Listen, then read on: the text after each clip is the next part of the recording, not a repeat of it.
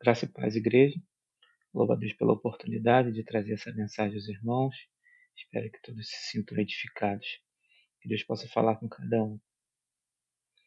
Em Gênesis, no capítulo 3, é descrito os passos que levaram o pecado à humanidade, através da ação dos três personagens que nós conhecemos, Adão, Eva e a serpente, que é Satanás.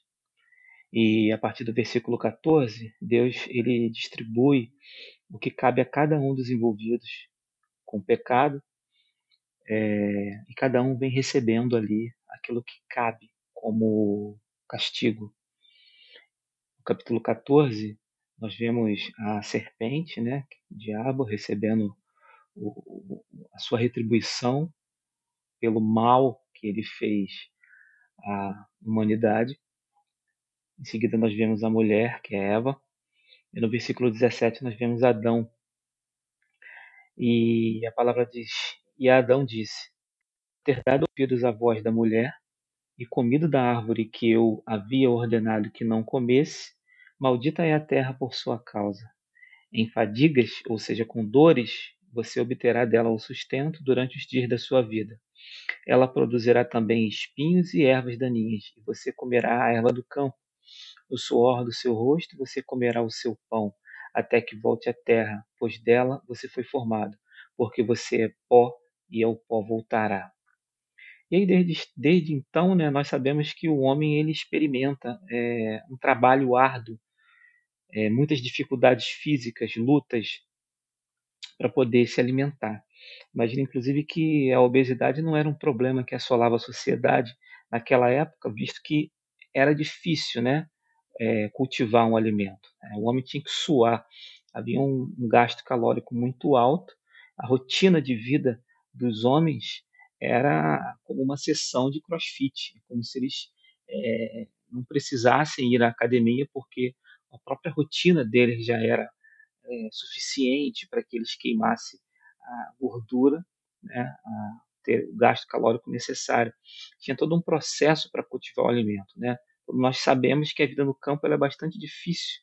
E até que esse alimento chegasse na mesa e a família pudesse fazer uso dele, é, é, gastava-se bastante tempo. Porém, se por um lado o processo, né, esse processo ele era pesado, cansativo e exigia um gasto de energia considerável, por outro lado, esse esforço ele se traduzia em saúde física, força muscular, resistência à doença, disposição, saúde mental. Né? os homens daquela época, certamente eles não tinham é, pancinha, gordura localizada, né? eram bem mais sarados, talvez até que os homens de hoje.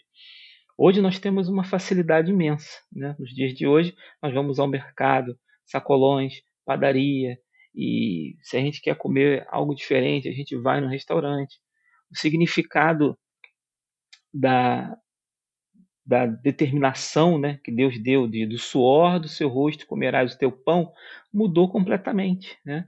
A gente hoje não precisa fazer parte desse é, exaustivo processo de produção de alimento.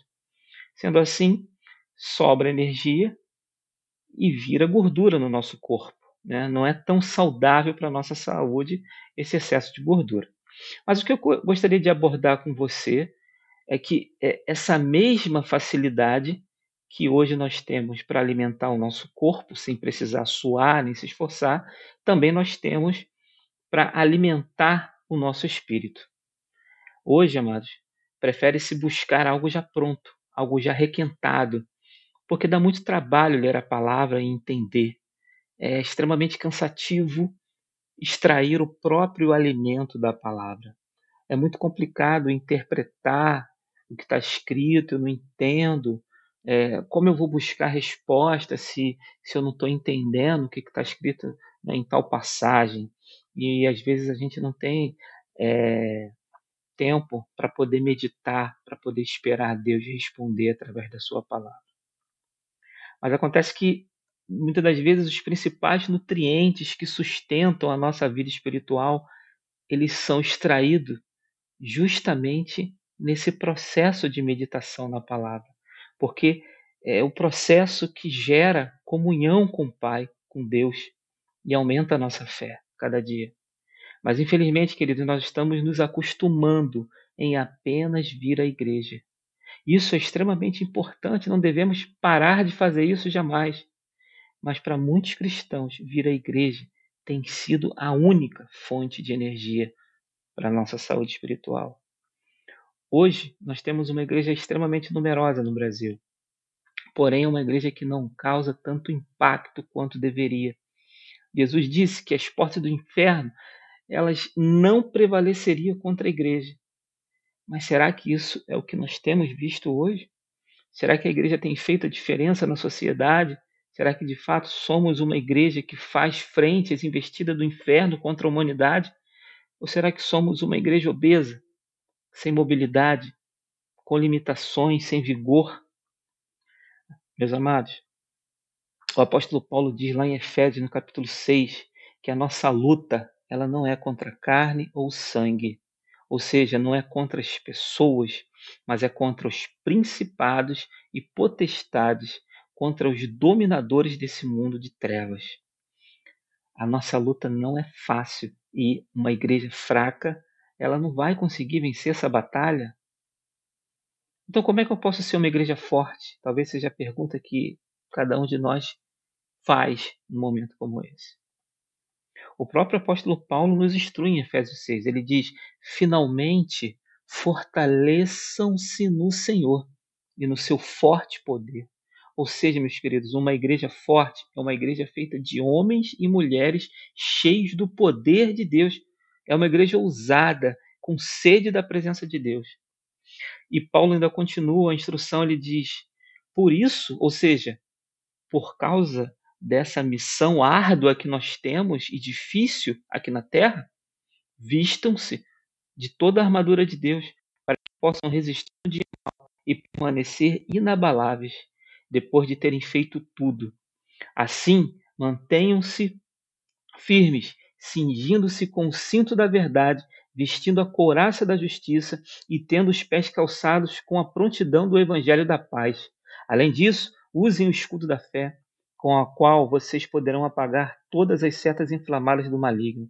Usem o cacetete, perdão, usem o capacete da salvação e a espada do espírito, que é a palavra de Deus. Orem no espírito em todas as ocasiões, com toda oração e súplica. Tendo isso em mente, estejam atentos e perseverem na oração por todos os santos. Queridos, essa é a igreja que faz a diferença. A igreja que se veste da armadura de Deus. Uma igreja que incomoda o inferno é uma igreja que se veste com a armadura de Deus, que sabe se alimentar e que rejeita os alimentos fáceis que esse mundo nos dá.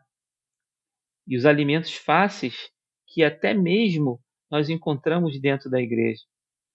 Bem, a igreja que faz a diferença é a igreja que é, se alimenta do pão da vida e mata a sua sede bebendo água direto da fonte que é o Senhor Jesus. Somente Ele pode nos dar essa água.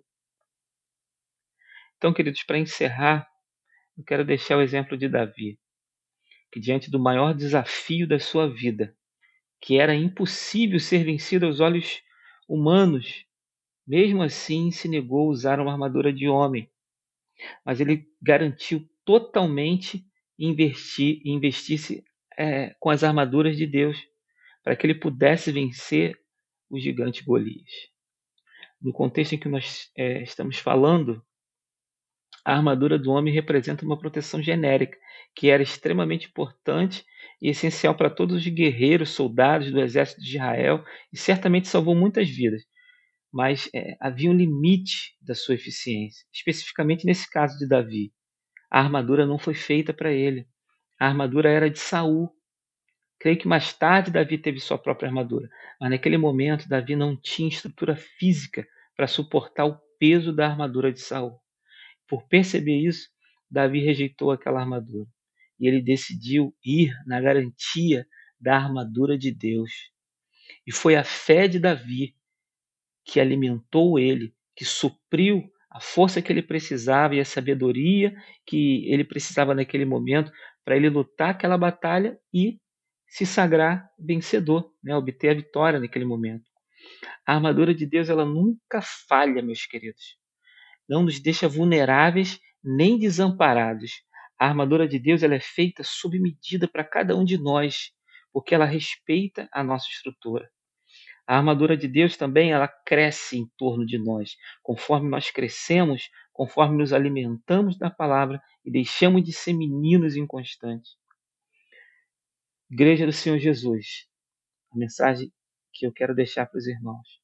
Precisamos orar sem cessar, clamar a Deus através dos nossos jejuns, nos fortalecer no Senhor, nos alimentando do pão da vida e bebendo à vontade da água que só o Senhor Jesus Cristo nos dá.